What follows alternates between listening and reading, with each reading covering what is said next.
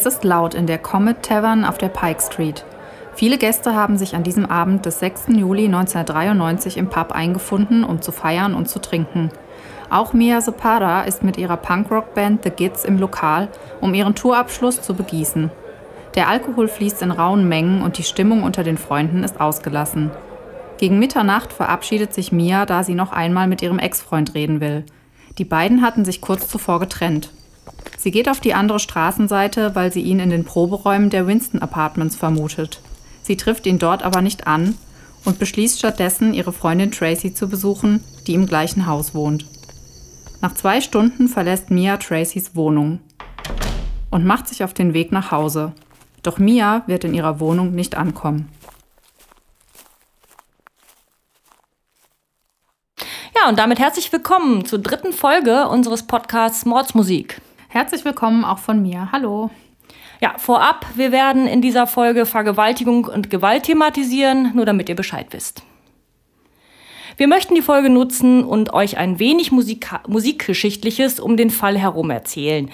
Falls einige von euch da schon Experten sind, was die Musikszene in Seattle angeht, wovon wir natürlich ausgehen, könnt ihr die nächsten na, knapp sieben Minuten natürlich skippen und direkt in den Fall einsteigen.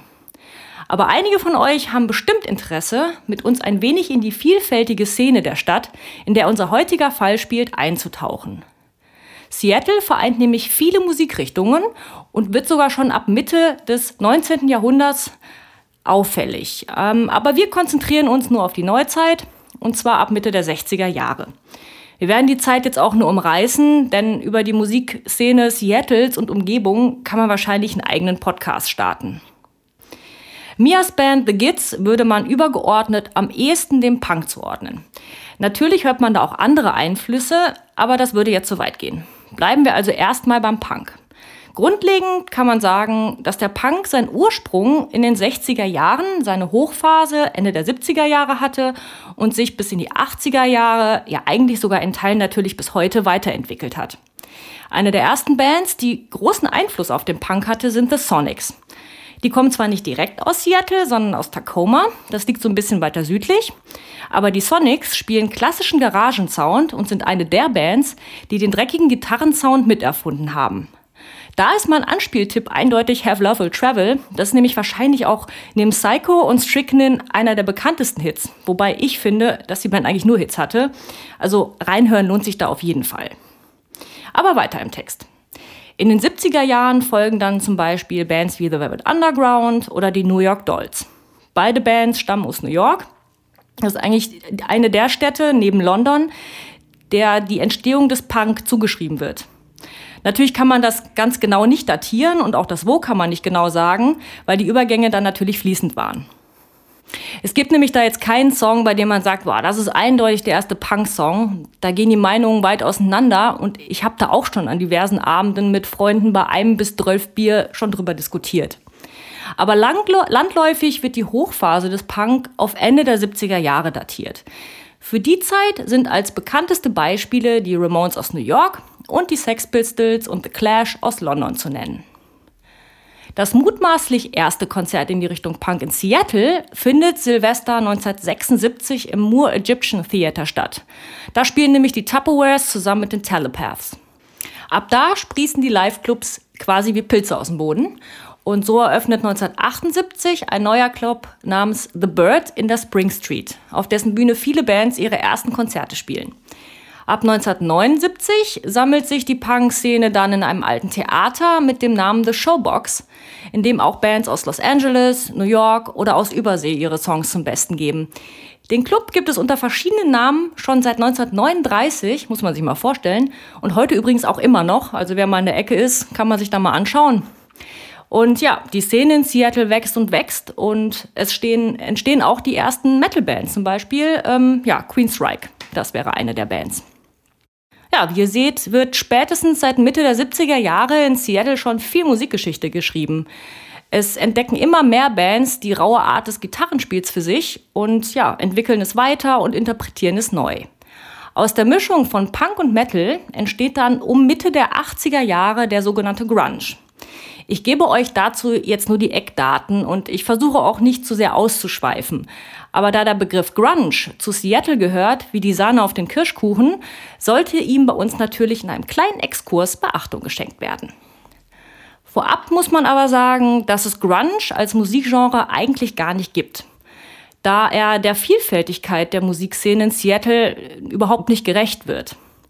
Die Presse hat den Oberbegriff Grunge damals vorrangig für die Musik genutzt, die aus Seattle kam.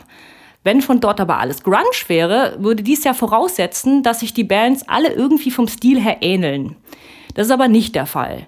Das, was alle auf jeden Fall gemein haben, ist die Düsterheit, sowohl in der Musik als auch in den Texten. Der Begriff Grunge bedeutet nämlich so viel wie Schmutz oder Dreck und beschreibt damit auch, wie die Musik klingt. Sie ist rau und roh und dieser Effekt wird mit verzerrten, heruntergestimmten Gitarren erwirkt. Mit den Lyrics wollen sich die Bands vom sauberen Pop und der meist oberflächlichen Rockmusik der 80er Jahre des Mainstream unterscheiden. Wobei diese selbstzerstörerischen Texte dabei nicht immer bloß Pose sind und das auch nicht erst seit Kurt Cobain. Die Bands treffen mit ihrer Kombination aus Wut und Weltschmerz auf jeden Fall den Nerv der Jugendlichen und prägen damit eine ganze Generation. Zu den ersten Bands aus Seattle, die man landläufig als erste des Genres Grunge und diesen Begriff bitte jetzt immer in Gänsefüßchen stehend sehen, ansieht, zählen Green River, die haben sich benannt nach dem Serienkiller Gary Ridgway, The Human, aber dann auch Soundgarden. Alle wurden im Jahr 1984 gegründet. Letztere schaffen mit Black Hole Sun 1994, also erst zehn Jahre nach ihrer Gründung, ihren größten Hit, der auch in die Charts einsteigt und dessen Video damals auf MTV rauf und runter gespielt wird. Andere bekannte Vertreter, die es auch in den eigentlich verhassten Mainstream schaffen, sind in den folgenden Jahren Mudhoney und Alice in Chains. Die haben sich nämlich beide 1987 gegründet und später dann auch Pearl Jam. Die gibt es seit 1990. Auch hier sei nochmal darauf hingewiesen, das sollen alles Grunge-Bands sein. Wenn man aber Mudhoney mit Pearl Jam vergleicht, haben die beiden Bands eigentlich eher wenig gemein. Mit, den, mit, dem Erfolg von Nirvanas Album Nevermind im Jahr 1991, das ist jetzt übrigens, ja, was haben wir da? 30 Jahre alt, richtig? Ja. Ist der Hype um die Musikszene von Seattle dann am Zenit angekommen und nach Kurt Cobains Tod im Jahr 1994, ja, ist dann auch quasi die Luft raus. Das Label, das maßgeblich an dem Hype um die Szene beteiligt war, ist Sub Pop. Das wurde 1986 von Bruce Pavitt und Jonathan Poleman gegründet. Sub Pop versteht es damals nämlich direkt, die Bands richtig zu vermarkten und Kapital aus der Musikszene Seattles zu ziehen. Ja, vielen Dank für diese super Zusammenfassung. Ich fand das echt super interessant und äh, auch für mich äh, war das alles zum großen Teil neu. Ich habe also tatsächlich noch viel dazu gelernt. Ähm, nachdem wir jetzt voll im Bilde über die damalige Musikszene in Seattle sind, ähm, erzähl uns doch mal was über unsere heutige Hauptfigur. Bevor ich das tue, muss ich an dieser Stelle einen ganz besonderen Dank an Heike loswerden, die uns bei der Recherche zur Musikszene Seattles mit ihrem Wissen ein wenig unter die Arme gegriffen hat. Also Heike, vielen Dank dafür. Aber nun zu mir. Mia Catherine Zapata wird am 25. August 1965 in Chicago, Illinois geboren und wächst mit einem Bruder und einer Schwester in Louisville, Kentucky auf. Ihre Eltern Richard und Donna unterstützen früh schon Mias musikalisches Talent und mit neun Jahren beginnt sie Gitarre und Klavier zu lernen. Sie wird in den frühen Jahren aber nicht nur von Punk und Alternative, sondern ebenfalls von Jazz, Blues und RB, also Musik der 40er bis 60er Jahre geprägt. Mias Vorbilder sind also Sängerinnen und Sänger wie Bessie Smith, Billie Holiday, Jimmy Reed, Hank Williams, ja, oder auch Sam Cooke. Wer die Namen nicht kennt, gerne mal reinhören, das sind alles definitive Empfehlungen. 1984 schreibt sich Mia am Antioch College in Yellow Springs ein. Da trifft sie dann auch ihre späteren Bandmitglieder, Gitarrist Joe Spleen, Bassist Matt Dressner und Drummer Steve Morarity. Die vier gründen zwei Jahre später die Band Sniveling Little Red-Faced Kids. Das ist eine Anspielung an Monty Python, aber die benennen sich dann später doch besser in The Gids um, weil ja, ist ja auch sonst ein sehr langer Bandname. 1988 bringt die Band ihr Debütalbum Private Love selbst heraus. Die Platte erhält aber 1996 unter dem Namen Kings and Queens auf dem Label Broken Reed Kids eine offizielle Veröffentlichung. Insgesamt bringt die Band in der Zeit ihres Bestehens vier Alben raus. Davon sind drei Studioalben und ein Live-Album. Und ja, drei davon erscheinen so gesehen eigentlich erst nach Mias Tod, wenn man die Selbstveröffentlichung von Private Loves als inoffizielle Veröffentlichung nicht mitzählt. Aber weiter mit Mia als Person. 1989 zieht sie mit den Gits nach Seattle und sie quartieren sich in einem verlassenen Haus ein, das sie The Red House nennen, wo die Band auch probt. Dort leben sie in einer WG mit anderen Bands wie Seven Year Bitch und DC Baggers. Mia nimmt einen Job als Tellerwischerin in einer Kneipe namens Deluxe Bar an. Mit dem Job ist sie nämlich flexibel und kann mit der Band auf Tour gehen, wann sie will. Ja, eigentlich stammt Mia aus einer wohlhabenden Familie, es hat aber mit diesem niedrigen Lebensstandard zu der Zeit in Seattle kein großes Problem. Ihr Vater beschreibt Mia wie folgt. Mia lebte in zwei verschiedenen Welten. Sie lebte auf zwei verschiedenen Straßenseiten. Die ordentliche auf der einen Seite mit Provinzschulen, einer wohlhabenden Familie und Tennisclubs. Aber wenn sie auf die andere Straßenseite ging, haben ihr materielle Dinge, Dinge nichts mehr bedeutet. Außerdem ist Mia zu Lebzeiten schon Symbol für feministischen Aktivismus. Ein Vorbild für viele junge Frauen der damaligen Zeit und das ohne sich jemals explizit zu feministischen Themen geäußert zu haben. Sie ist eigentlich eher eine schüchterne Person, aber sobald sie auf der Bühne steht, wird sie zur Rampensau. Mit ihren emotionalen Texten und dieser Präsenz auf der Bühne können sich vor allem viele weibliche Fans identifizieren. Laut Gitarrist Joe ist sie ein empathischer und gutherziger Mensch. Wir haben euch natürlich Links zu Fotos von mir und den geht's in die Shownotes gepackt, damit ihr euch ein Bild von ihr und der Band machen könnt. Mia war also eine lebenslustige und liebevolle Person. Maike, was ist mit ihr passiert? Konnte so ein Mensch überhaupt Feinde haben? Ja, um zu erfahren, was mit Mia passiert ist, ähm, gehen wir zurück zum 6. Juli 1993. Das ist ein Dienstag gewesen. Dieser Dienstag beginnt für Mia eigentlich ganz entspannt. Sie bekommt Besuch von ihrem Vater, sie gehen zusammen Mittagessen, besuchen dann einen Plattenladen und das Seattle Art Museum. Um 15 Uhr setzt ihr Vater sie dann zu Hause ab Sie geht in ihre Wohnung, wäscht ihre Wäsche und geht mit dem Hund spazieren, also alles ganz alltäglich. Um 18.30 Uhr trifft sie sich dann mit ihrem Ex-Freund und dessen Band Hell Smells in einem provisorischen Proberaum auf der Rückseite einer Apartmentanlage, den Winston Apartments, auf dem Capitol Hill. Mia ist etwas angespannt, da sie gerade erst mit ihrem Freund Schluss gemacht hat. Denn während sie schon ans Heiraten gedacht hat, hat ihr Freund sich leider in eine andere verguckt. Trotzdem proben sie insgesamt zwei Stunden zusammen. Um 20.30 Uhr verlässt Mia den Proberaum und geht von dort aus zur Comet Tavern, ihrem Stammpub, der nur ein paar Meter die Straße runterliegt. Sie trifft sich dort regelmäßig mit ihrer Band und ihren Freunden und ihr Name ist sogar in eine Bank in einer der Sitzecken geritzt. Sie fängt an zu trinken und das nicht gerade wenig. Freunde berichten, dass Alkohol mittlerweile schon auch zum Problem geworden ist und sie vermuten, dass Mia an dem Tag schon deutlich früher angefangen hat zu trinken und nicht erst im Pub. An diesem Abend trinkt sie jedoch noch mehr als sonst, weil zum einen ähm, hat sie sich ja gerade erst frisch von ihrem Freund getrennt, zum anderen gibt es auch etwas zu feiern. The Gids haben gerade erst eine Tour an der Westküste der USA abgeschlossen und sind von einem der großen Labels aus LA wegen eines Plattenvertrags kontaktiert worden. Mit zwei Freunden macht Mia zwischendurch noch einen kurzen Abstecher zu der Pizzeria, in der sie Teilzeit kellnert, um ein paar Shots zu trinken und danach kehren sie dann wieder in die Comet Tavern zurück. Um Mitternacht verlässt Mia den Pub und macht sich wieder auf zu den Proberäumen in den Winston Apartments, in der Hoffnung, dort noch ihren Ex-Freund anzutreffen, aber der ist leider schon weg. Sie wird dabei von einer Anwohnerin gesehen. Da die Sängerin der Hell Smells, Tracy Victoria Kenley, im zweiten Stock des Hauses wohnt, stattet Mia stattdessen ihr einen Besuch ab. Tracy berichtet, dass Mia ziemlich außer sich war und sichtlich betrunken. Irgendwann während des Besuchs stürmt sie plötzlich aus ihrer Wohnung, nur um danach nach einigen Minuten wieder aufzutauchen. Um 2 Uhr ähm, versucht Tracy dann Mia zu überreden, bei ihr zu übernachten. Aber Mia will das nicht. Sie will sich lieber ein Taxi nach Hause nehmen. Da sie selbst keinen Führerschein hat, ist sie es gewohnt, überall hin mit dem Taxi zu fahren. Das heißt, sie weiß auch, wo der nächste Taxistand zu finden ist. Und sie verlässt den Apartmentkomplex. Was danach passiert ist und wohin Mia von Tracy aus losgegangen ist, ist leider nicht bekannt. Es gibt verschiedene Möglichkeiten, weil sowohl ihr Ex-Freund als auch noch eine andere Freundin haben in der Gegend gewohnt. Sie hätte halt, wenn sie gewollt hätte, dort auch übernachten können. Es ist aber auch vorstellbar, dass sie auf direktem Weg zum nächsten Taxistand gelaufen ist oder aber sie ist auch eher zurück zur Comet Tavern gelaufen.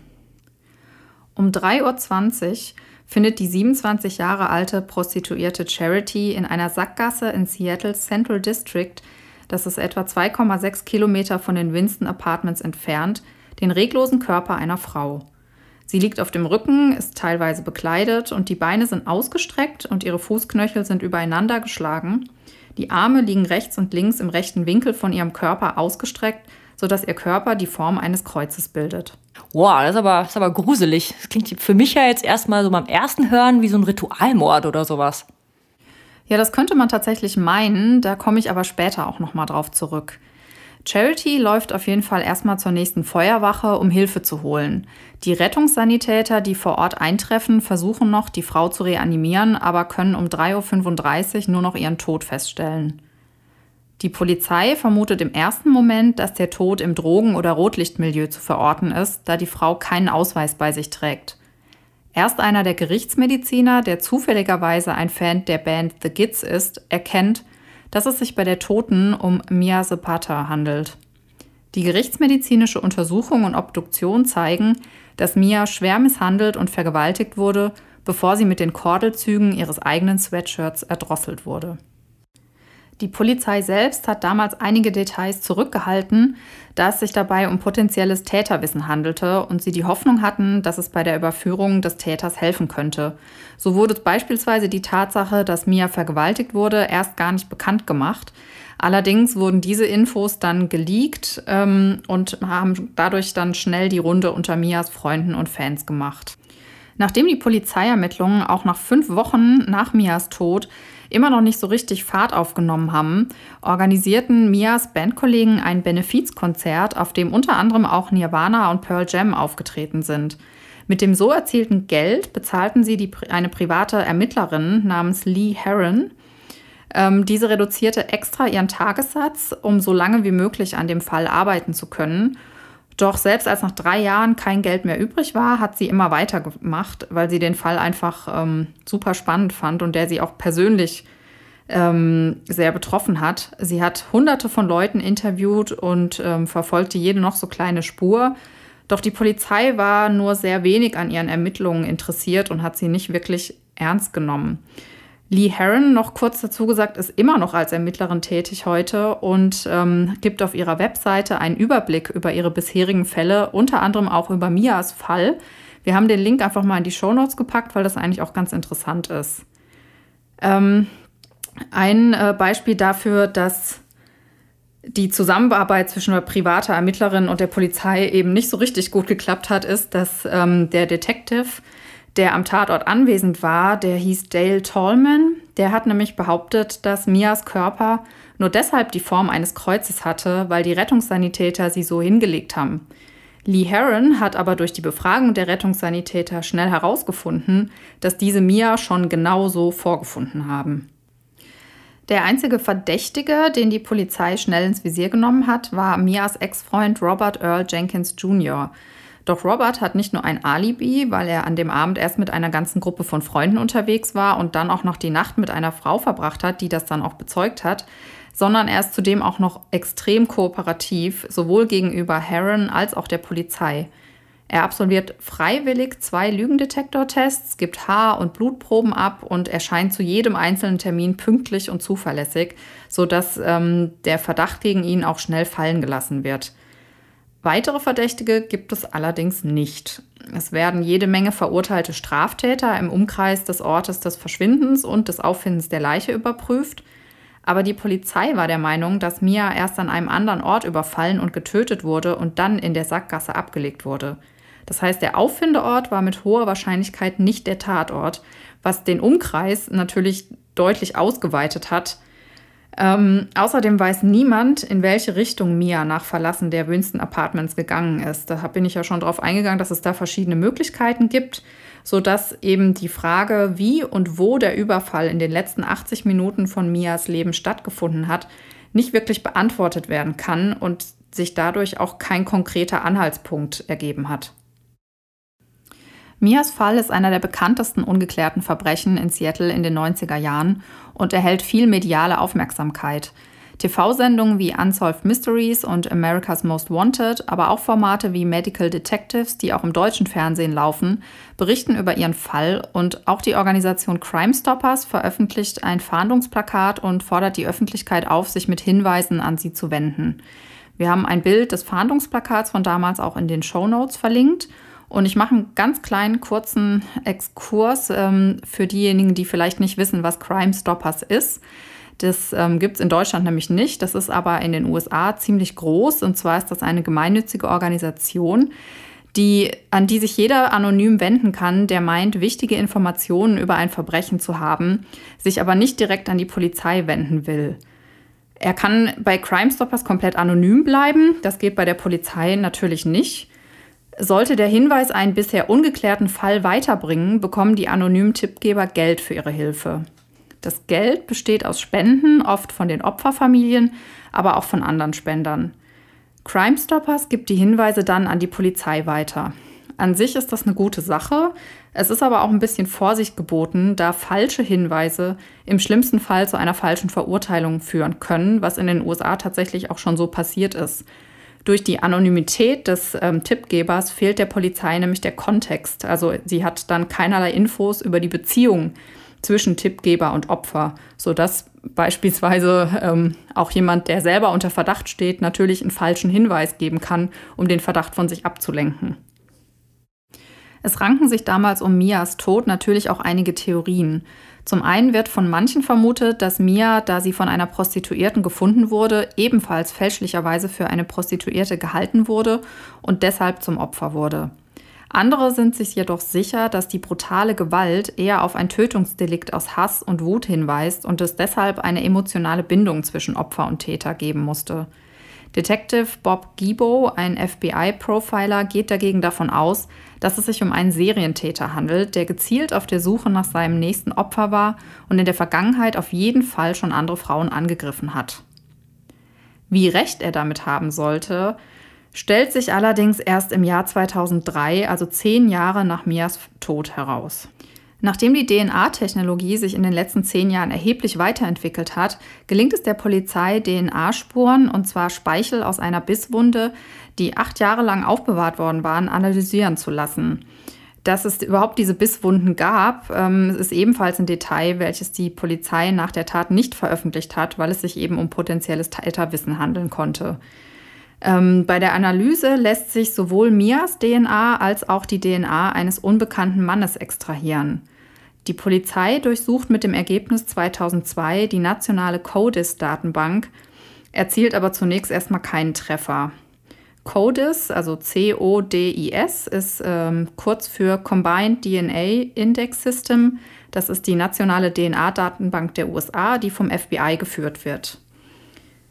Erst sechs Monate später, ähm, als die DNA eines Mannes in die Datenbank eingegeben wird, der in Florida für Einbruch und häusliche Gewalt verhaftet wird, erhält die Polizei ganz plötzlich ein Match. Wow, da kann man aber von Glück sagen, dass der damals zuständige Ermittler die DNA von der Leiche gesichert hat. Ich meine, zu der Zeit war ja nicht mal klar, ob und wann man da überhaupt was mit anfangen kann. Also die DNA-Analyse steckte da ja echt noch in den Kinderschuhen. Ja, das stimmt allerdings. Und ähm, das ist ja gerade auch das, dass in den 90er Jahren da relativ viele Täter, die dann nicht gefasst worden sind, ähm, zugute gekommen ist, dass die ähm, DNA-Spuren einfach noch nicht wirklich ausgewertet werden konnten.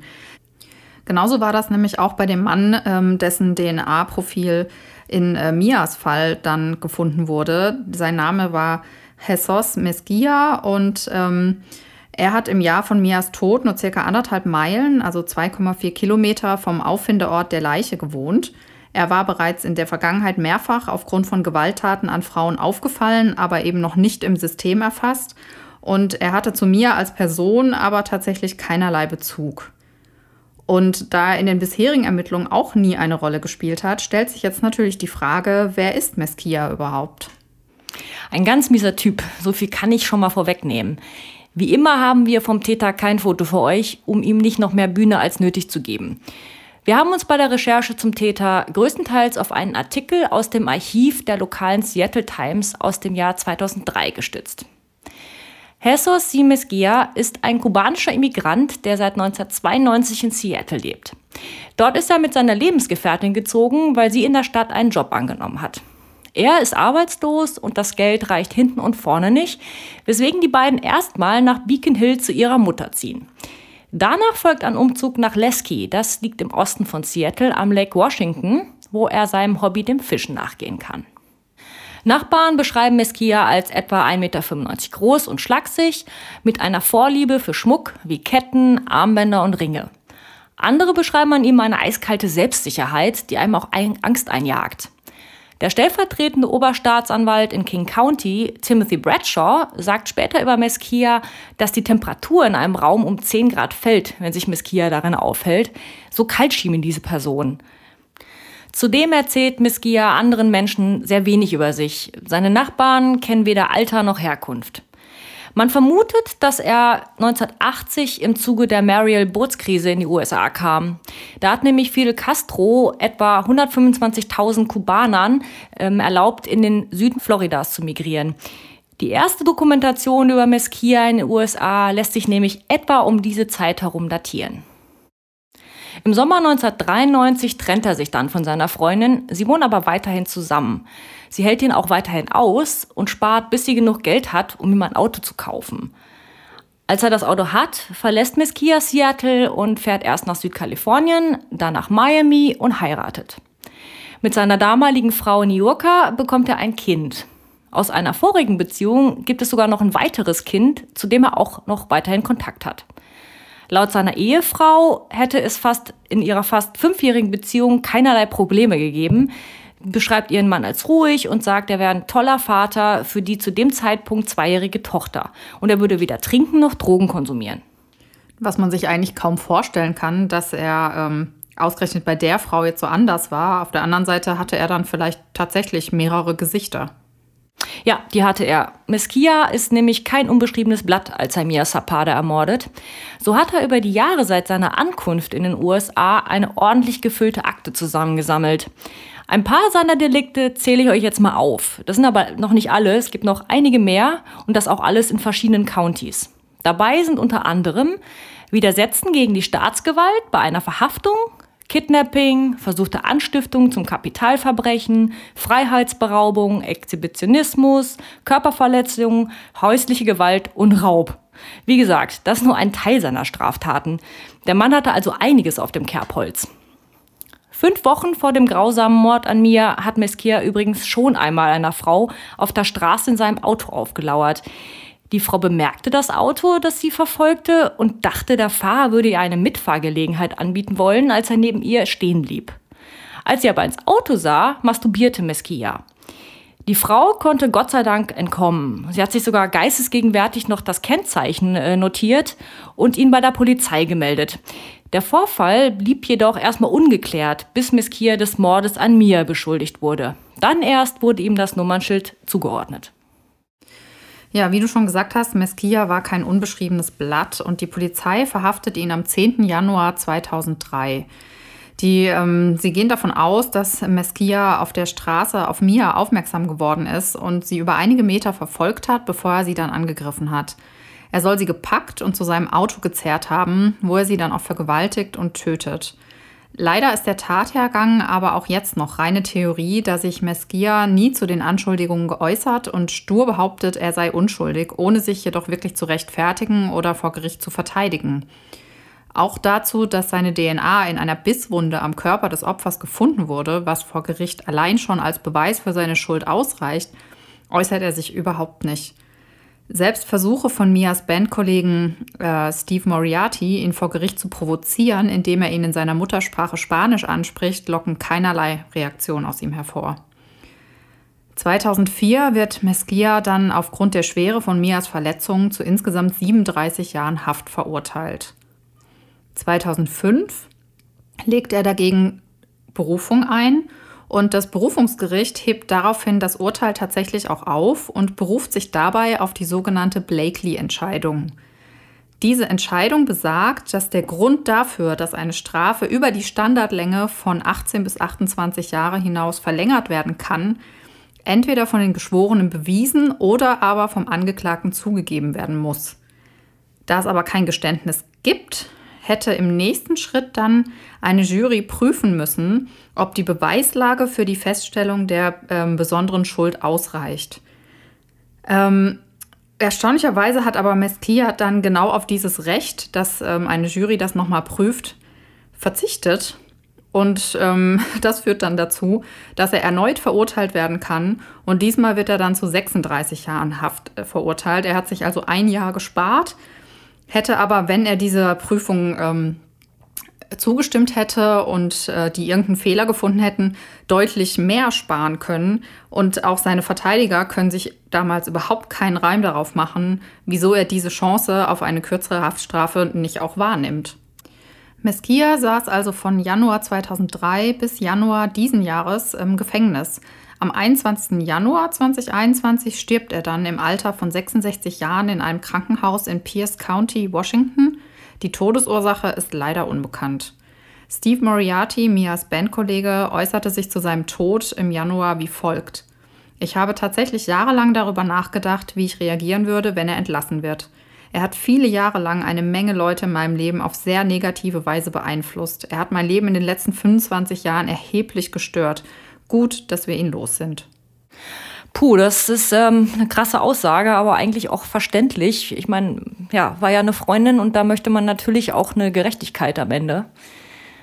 Die haben ja dann auch diese Ermittlerin, hatten sie ja dann noch engagiert, ne, um dann genau. noch ein bisschen genau. weiter aufzuklären, wo die Polizei nicht mehr weiterkam. Ja, ja, man muss sagen, dass die Band wirklich sehr aktiv war. Also denen hat es eben nicht ausgereicht, dass äh, die Polizei ermittelt. Ähm, die haben ja sofort ähm, auch dieses, äh, dieses Konzert da ins Leben gerufen und mit dem Geld diese Ermittlerin bezahlt, was ja auch nicht jeder macht, muss man sagen. Ne? Ähm, daran merkt man schon, dass denen das verdammt nahe gegangen ist. Und ähm, eine Sache, die die auch noch gemacht haben, das war dann 96, wenn ich mich richtig erinnere. Da haben die ein, ein ganzes ähm, Benefizalbum ins Leben gerufen, wo unter anderem auch ähm, äh, Soundgarden und Nirvana und Pearl Jam, die man ja auch alle kennt, ähm, dazu bei, zu dem Album beigetragen haben. Und ähm, das Geld, was damit wiederum verdient wurde, ging dann an eine Organisation, die sich Home Alive nennt.